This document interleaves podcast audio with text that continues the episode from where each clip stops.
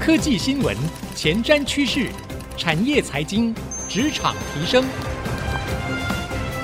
科技人关心科技事，欢迎收听《科技领航家》。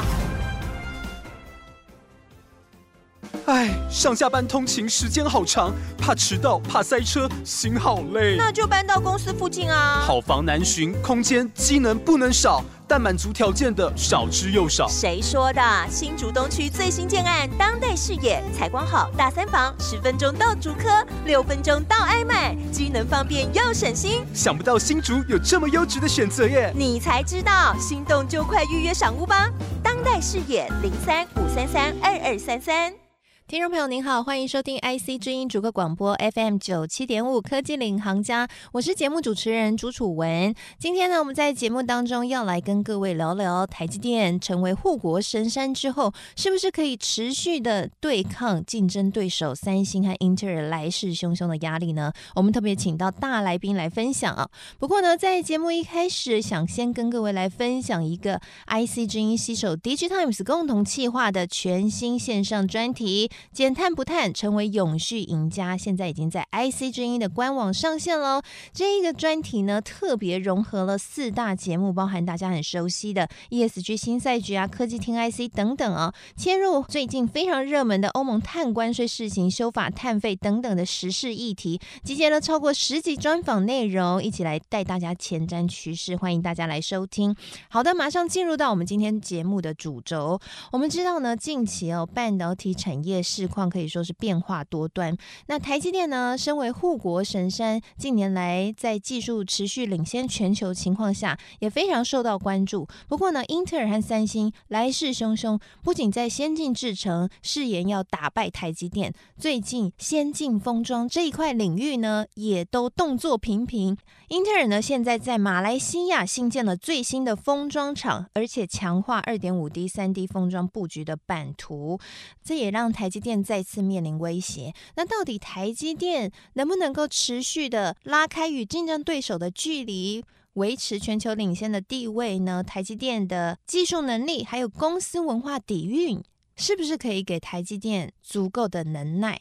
那我们特别呢邀请到一位对台积电非常了解，因为他在半导体产业采访已经有超过三十年的经验，也是最近一本非常火红的书《晶片岛上的光芒》这一本书的作者，《金周刊》的顾问林宏文林顾问，也宏文哥来到我们节目当中，欢迎。是，哎，谢谢楚文，也谢谢听众朋友，很高兴来上楚文的节目。好，那我想要先问一下宏文，就是在科技产业有三十年。的采访经验，在采访的过程当中，有什么事情是让你印象很深刻的？是也连接到我们今天在聊的，就是台积电。是面对这么多的竞争对手，他的成长一路的成长，你都看在眼里哦。是他让你印象深刻的地方在哪里？有没有一些小故事可以跟我们分享？呀，其实故事很多哈。那印象很深刻，我当然我在书中有提到说，我我一开始去采访张忠谋先生的那个场景嘛哈，嗯、在他台北的办公室，然后他抽着烟斗哦，聊完之后，他跟我聊一些他在以前在哈佛念书的一些经验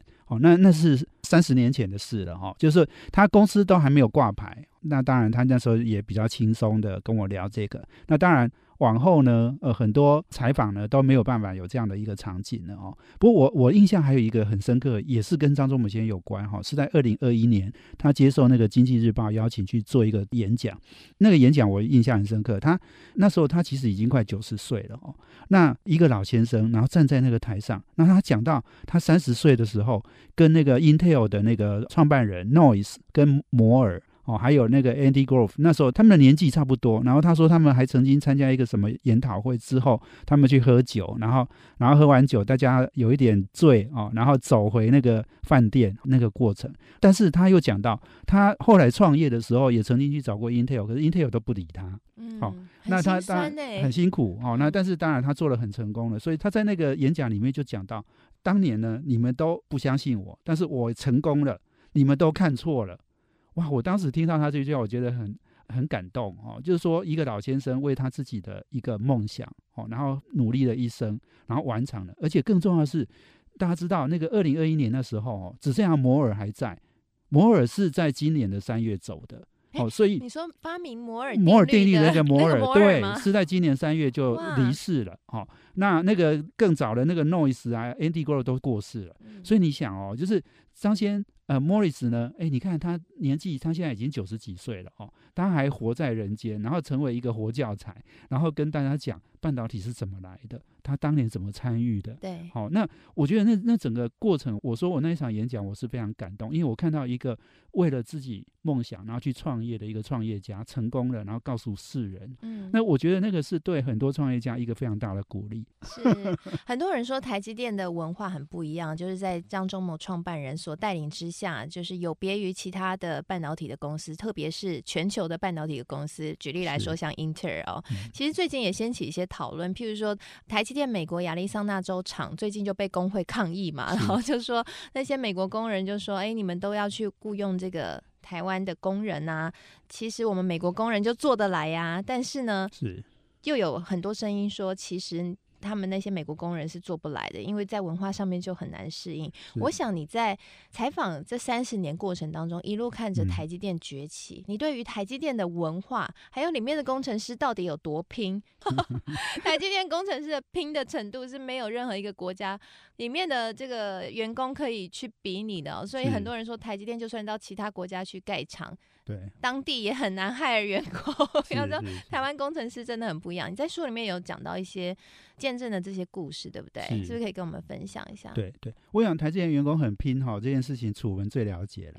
没有啦，没有，是蛮累的，看起来。那我想就是说哈，呃，台积电员工当然他们做事很认真，而且很负责。哦，你如果呃，你要去讲故事太多了哈，因为经常是休假的时候哈，接到一通电话就跑回去了哈。对，我书里面有提到，那是可能比较早期的一个故事哦，是呃有员工呢，哎，在周末的时候去扫墓，结果接到客户的电话，说客户来追他的产品了哈，然后要他回去哈，当时他没有回去哈，结果后来呢，哎，这个客户很生气哦，还告状到他的这个老板那里哦，所以后来他们就。很多时候，他们也都会做这样的紧急应变，就是客户 call，你还是得回去的。类似这样的事情太多了啦。是在书里面好像还有一个经典例子，是九二一大地震的时候的复苏状况，让全世界惊艳，是吗？没错，九二一那时候，呃，一九九九年嘛，哈，那也是千禧年之前嘛，所以那时候是整个工厂是塞得满满的，都是货这样子。哦，结果那一地震，当然就很麻烦了哈。那我想当天晚上就一堆呃设备工程师。很多都赶回金圆厂。当天那个晚上，哈，哇，那个整个新竹的那个道路哦，连外道路哦，都是红彤彤的，因为一堆人跑回去了。那我想，当然有些公司呢，他们讲就是说，他们在那个现场可能觉得还很危险，不能进去。可是隔天早上哦，他们就就进去把场地啊什么就清理完毕了。而且更重要的是哈，你知道吗？当时有很多那那个负责采购的人。哎，马上打起电话哈，因为当时是台湾的半夜嘛哈，但是是国外还还在上班，马上订货，订什么？订那个晶圆厂里面有很多石英管，那石英管是。只要是地震哈，尤其是那时候那个地震那才七级吧哈，全部都震碎了。所以当时采购就第一时间就把所有全世界的那个石英管通通订过来哈。当然还有一些设备的零件啊什么，他们都在第一时间就处理了。所以事实上哦，很多公司是在两个礼拜哈就清理完毕，一个月后呢就开始量产。甚至有一些公司呢，还能够赶上那个圣诞旺季哈的出货。对电子业来说是很重要的，下半年最重要的出货时间。对，而且我说那时候是两那个一九九九年的年底，哎，那是两千年，两千年是最旺的那一年。当然，两千年之后就。dot com 的泡沫嘛，哈，可是那时候是所有的货，大家都是满满的，然后景气是非常热络的时候。嗯，所以从这里面就看出来，哇，台积电的文化还有 DNA 是跟其他公司很不一样。其实你在书里面有一整个章节特别来描述说，台积电它的竞争力的来源到底在哪里？那你可以跟我们分享一下嘛，然后也一起跟我们聊聊看，说从你书里面的分享看起来。来台积电这样的竞争力是不是可以在未来让它持续的闪耀？是，我想台积电竞争力，我我们也谈很多哈，不管是它是一个创新的商业模式哦，或者是他们把制造业做成服务业，把客户的订单哈，为了客户赴汤蹈火完成他那个使命，把这个晶圆厂做得像客户的虚拟晶圆厂，这个我家就是你家，而且我家做的还比你家好这样子哦。但是我我想我可以提三个。很重要，就是说台积电他们真的做到了哈。就第一个就是讲真话，第二个就是说到做到，好，第三个就是那个问责哈。第一个讲真话叫 tell the truth 嘛，哈，说到做到就是 commitment 嘛，哈。第三个就是那个 accountability 啊。那我觉得就是说讲真话哈，这件事情在台积电真的是很特别。我觉得大家都讲真话哈，你就不会说有一些错误或者是什么问题哈，你是被掩盖的。那这个讲真话从 Morris 从这个董事长以下，所有人都讲真话。董事长讲真话，你你的总经理、你的这个副总哈、你的主管就不会乱讲嘛哈。那大家都这么做，那我觉得就是说，我们常常讲公司的这些什么价值文化啦，什么这个很多的口号啊，什么基本上是要彻底完成的。我想讲真话，那个楚文可以想一想，我们在很多公司工作哈，其实我我有时候扪心自问，我们有时候真话很难讲得出口。那个有时候是因为你怕有一些后坐力哈，另外一个是哈，诶，你的组织适不适合你讲，讲得出来是不是会伤到人啊？或者是呢，你会不会被 fire 掉？嗯，没错。然后我觉得就是讲真话是很重要一件事哈。那 commitment 哈，我我在书里面有提到哈，你说到要做到哦。你每个人，诶，你说我两个礼拜后要把这件事情完成，诶，你如果讲了之后没有做到，那你要被处罚哦，因为你自己说的。哦，那我里面不是讲到有一个人啊，他从别的公司到台积电去，结果他就发现，诶，台积电怎么每个人说到都做到？然后他说他以前公司都不是这样，没做到也没事的哈、哦，就是经常是这样，而且从老板开始就是这样。所以他说他去台积电哈、哦，他不轻易说出口他要做什么，嗯，但是他如果说出来，他一定要做到。那我觉得这件事情如果能够做彻底哈、哦，哇，那这个公司当然就很厉害了嘛。哦，那另外我刚刚最后一个说 accountability 哈，就是问责。一样的哈，就是说每个人你都有你的责任在身，你负责什么事哦，然后你你刚刚讲你承诺做了什么事哦，那这些如果没有做到，这个公司呢是会追究的。是，所以刚刚洪文哥有特别分享了，就是台积电的文化里面有一个很重要的就是真。就不管如何，一定要讲真话，嗯、然后做到说到就要做到，好，没做到会处罚。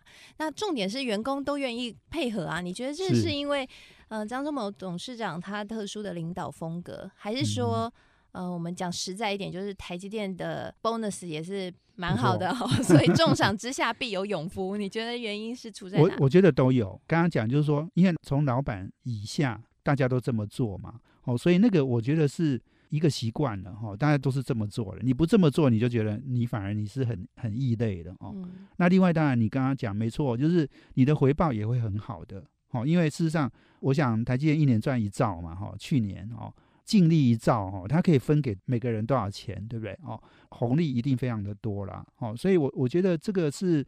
不管是从成就感，哈，或者是从这种真实的回报，我觉得台积电都能够做到这些，让员工不是说你被迫要这样做，而是你其实是你被激励的往那个方向做。那当然也可以得到很好的回报，这个是我觉得也是很具体的啦。嗯、那我蛮好奇，如果相较于台积电的竞争对手英特尔跟三星，你觉得在公司文化的 DNA 上面有什么不同吗？那你觉得刚刚讲的那三点，台积电的优势是足以去抗衡英特尔和三星吗？我们当然知道，抗衡最主要还是技术能力嘛，嗯、技术能力还有产品的价格溢价能力等等。但是管理能力或者说公司的文化也是会是其中一个隐形的优势。那这个部分是可以助长台积电继续成长的吗？对，我觉得如果要讲 Intel 跟三星哈，我觉得都有很多可以面向可以去谈啊。我觉得一个很关键，就是我们如果讲一个最大的差别，就是说 Intel 跟三星他们都有自己的产品，那他们产品 Intel 是 CPU 嘛，那三星呢，不止那个手机哈，它也有很多呃系统产品嘛，哦，那台积电完全没有产品这件事情哈，让它可以把制造啊晶圆代工这样的一个制造事业哈做到极致，因为客户没有成功，你就不会成功的。嗯。可是对 Intel 或者是三星来讲，他们不一定是这样，客户成功反而会跟他竞争哎，所以这个是我觉得很基本的呃差异。那另外再讲就是说，你如果讲技术的发展哈，老实讲。Intel 的技术是不错的，那一样的就是说，我觉得如果 Intel 的技术不错，可是它如果只是在技术上跟台积电去竞争，它也不一定会赢的。为什么？因为一个晶圆代工的商业模式，那个我觉得是要弯腰下来，然后要为客户去尽心尽力。好，那 Intel 有没有这样子的工作态度，好或者是为客户牺牲、赴汤蹈火的精神，他也不一定有。那三星当然比较接近台积电，因为呃亚洲企业的员工哈，他是比较敬业的哈。那我相信三星的拼命的精神，员工的拼命跟台积电可能不相上下的。可是问题是，三星有一个问题是，他过去是做低润，低润的制程是非常稳定的，是不要变化的。哦，那他来做晶圆代工，晶圆代工不是这样，晶圆代工是一个经常。我们常常在讲什么五纳米、三纳米，可是那只是一个节点而已，一个 node 而已。可是它每一个制程技术里面，它都分好多好多种的变化，有的要高压的，有的要 power 要比较省电的，哈，等等，就是说它有各种不同的变化，而且每一家公司的产品线来或者是代工的那个，你都要经常要做调整的，因为有的人要时间要快一点啊，什么不是有 hard run、super hard run 吗？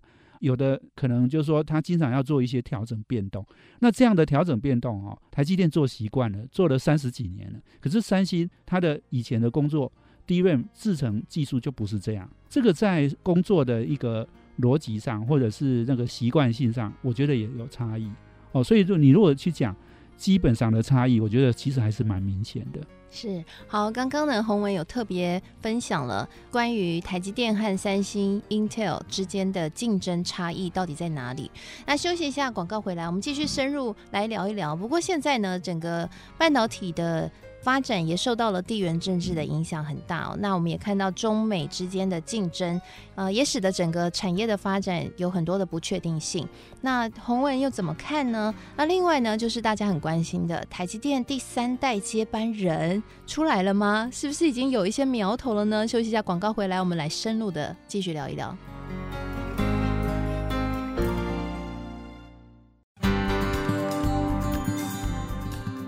欢迎回到科技领航家，我是节目主持人朱楚文。今天我们在节目当中，我为各位邀请到最近一本非常红的书《晶片岛上的光芒》这本书的作者林宏文，金周刊的顾问林宏文顾问来到我们节目当中，跟我们一起来聊聊他所看见的台湾半导体产业的成长。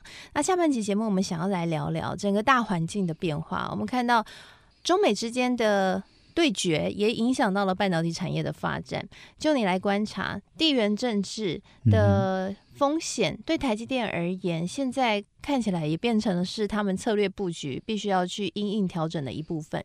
甚至张忠谋创办人也说了“全球化已死”哦，这句话说起来有各种解读啦。我好奇想问，是洪文自己是怎么去解读这一句话？然后你怎么去看，在这个整个大环境变动之下，台积电的角色地位有没有什么样的变化？是是，我想地缘政治的冲击当然很大了。我觉得就是说，我们 Morris 呢讲过哈，就是说。他觉得制裁中国不等于美国要重返半导体制造。那这句话其实我是同意的哦，因为美国的制造业其实已经衰退很久了，他们其实已经竞争力已经不行了。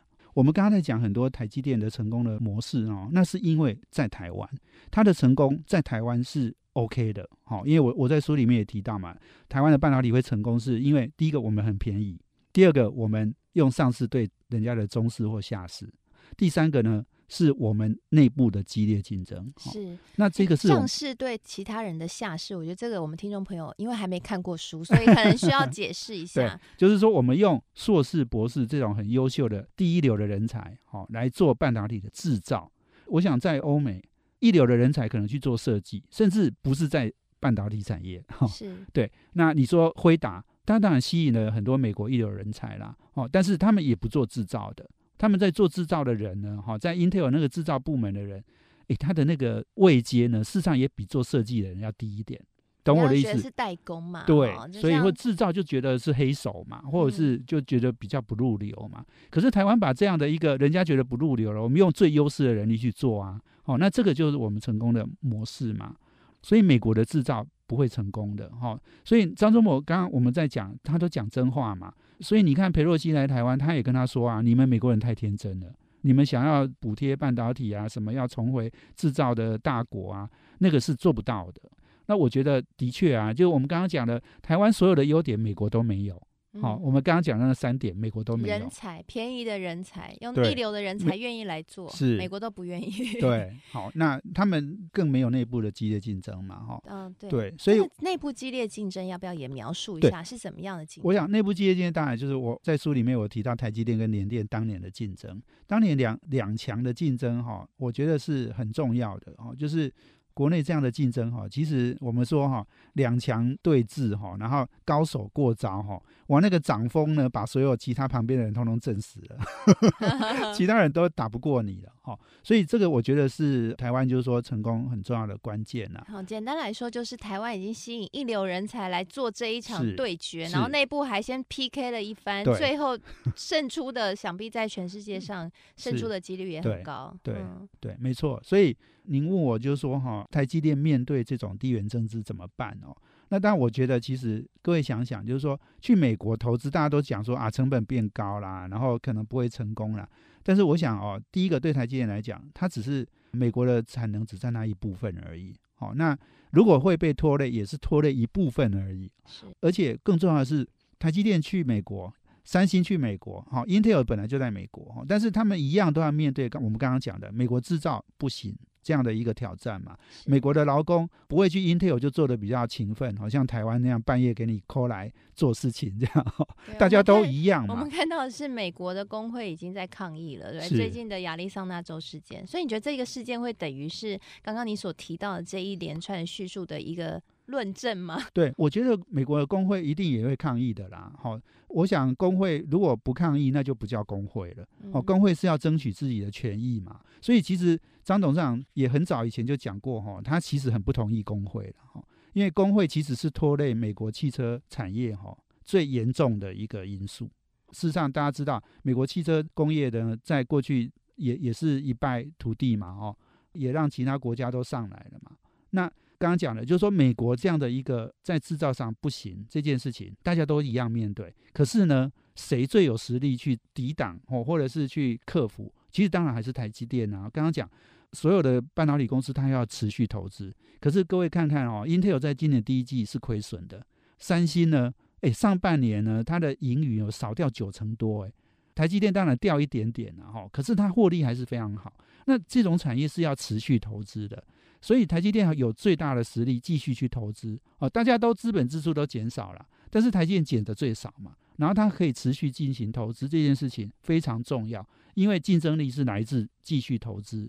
好，那台积电呢，在这个行业里面是最强的公司哈，我相信所有的挑战哦，我觉得它也有有办法哦去克服，至少呢，它可以降低那样的一个冲击。这个是我的我的想法。是，那大家也很好奇，就是那台积电接下来的接班人会是谁哦？你在书里面也有透露了你自己的看法，可以跟我们分享一下吗？因为说真的啦，台积电的双太阳其实也是不久前才二零一八对二零一八才定定的嘛，到现在是经过了四年，但是你在书里面就提早开始聊第三代的接班人，为什么会突然放这样的一个议题？你看到了什么变化？对。我想，Mark 跟那个西西哈，他们两个人其实他们年纪都不轻了耶。他们一位是大概六十八，一个是六十九，所以他们其实已经快接近七十岁了。嗯，那我觉得就是说，台积电当然一定要想办法哈，赶快呢培养后面的接班人嘛。哦，那我在书里面有提到一位侯永清副总了哦。我为什么会讲说他很可能是第三代接班人之一哈？因为他是接了 TSIA 的这个理事长。那大家知道台湾半导体产业协会哈，这个是非常重要的一个产业协会哦，也是过去台积电台积电会担任这个理事长的哈，就是张忠谋，就是蔡立行，那刘德英、魏哲家，他们都当过，他们都当过哦，就这几个人。那你想，以这种都是领导人、董事长或总裁，那个当年蔡立行是当总执行长的时候，所以。你想哦，都是这样的位阶的人在当哦，所以你可以知道，就是说能够接这个位置的人，一定是他们公司里面非常重要的人。那第二个是，我觉得也很有趣了哈，就是说接下来，因为呃，Morris 交棒给两个人嘛，那我我认为第三代的接班人也不会只有单独一个人，可能搞不好是两个或甚至更多人哈，因为台积电越来越大嘛哈，你不太可能哎，通通把一个责任放在一个人身上这样。好，那那我觉得集体领导里面可能。呃，因为侯永清先生他是跟设计比较有关，哦，所以我相信营运出身的是台积电的核心嘛，哦，一定也会有一个人跳出来。那那个人是谁？当然就要一点时间来观察了，因为现在我们讲可能有点早，可是我我觉得就是说，这个我也问了内部一些主管哦，因为，他们的确。他们很多人都觉得说侯永庆很可能是其中之一。那他们觉得很有可能的原因是什么？也是因为他接了理事长嘛？还是说他在整个台积电营运或者说整个公司组织里面的角色有一个很特别的位置？对，我想第一个刚刚讲 TSIA 的理事长，第二个哈，其实他蛮有贡献的哈。那个贡献就是，比如说很大的客户是苹果嘛哈，苹果当年要量产哦，他那个叫 OIP 部门哈，他们让那个客户的设计可以在台积电生产。哦，很顺畅的生产这件事情，他做得很好。哦，那另外当然还有一个很重要的条件，叫做年轻。哦，因为 年轻，侯永清先生的的年纪是比较轻的。那这件事情呢，我觉得也占有优势，因为老实讲，台积电现在很多的副总，哈，年纪都偏大了。那这个年轻的一辈上来，可以至少做个五年到十年，哈。这对台积电也很重要，是、哦、是，所以也要有新血的加入了哈。因为如果都是跟呃原本的执行长刘德英跟魏哲家一样年纪的话，嗯、那可能就没有办法再做多久嘛。这样想，对，没没有人可以像 Morris 那样子做到快九十岁这样子。哎、欸，可是 Morris 真的是一个传奇耶，我印象好深刻，他他到现在都还是可以继续下。下棋，然后运动，啊、然后继续看书。他说过啊，他说他妈妈活到一百多岁啊，所以他说他会很长寿啊。哇，真的 很难想象。我觉得 Morris 真的是半导体业界的传奇，也是台湾一个传奇。是，对没错。那我想最后是不是再跟我们分享一下，你在这本书，呃，你写了多久？然后你觉得写完这本书，你希望可以为台湾的半导体产业留下什么？是是，是，是，我我想我大概花半年的时间写完它。哦，那当然，呃，这半年当然是也有很多是我过去的累积嘛，哈，过去三十年的累积，那写完的哈。我希望的是说，当然是为半导体留下一些，不管是成功或失败的轨迹。哈，老实讲，台积电也不是全部都成功的，他们至少他们在做第一轮就失败了嘛，哈。那我觉得就是说我把这些过程哦做一些记录哈，让大家，哎，这个尤其是年轻的一辈，可能不见得会了解这么多，好，那让他们可以学习参考。更重要的是哦，不是只有半导体可以学，所有的行业都可以学。哦，其实我我出书最开心的就是说，有很多不同行业的人都从书里面得到很多的启发。他们都觉得说，哎，这个故事里面对我有什么帮助？哦，对公司发展有什么帮助？有一些是总经理嘛，或董事长，哎，他们说，哎，那我以后做什么事情，我要小心什么事？好，那我觉得如果是这样的话，哦，那写书哈，最大的成就感就是来自这里。好，我们非常期待台湾的半导体产业可以持续黄金，不止十年、二十年。哦，那我想洪文。也会继续在这当中一起来见证这一本书，也不会只有一本啊！哈，之后说不定还会再来 再来一本啊！因为也推荐所有的听众朋友，如果你对于台湾半导体产业的发展的历程有兴趣的话，这本书蛮浅显易懂的哈，推荐给大家。非常谢谢金周刊的顾问洪文顾问来到我们节目当中，谢谢楚文，也谢谢各位听众朋友，谢谢所有听众朋友收听。那希望今天的内容呢，可以让你对于台积电为什么可以在全全世界占有很特别的地位，可以有一些了解。谢谢您。收听，我们下次再会喽，拜。拜。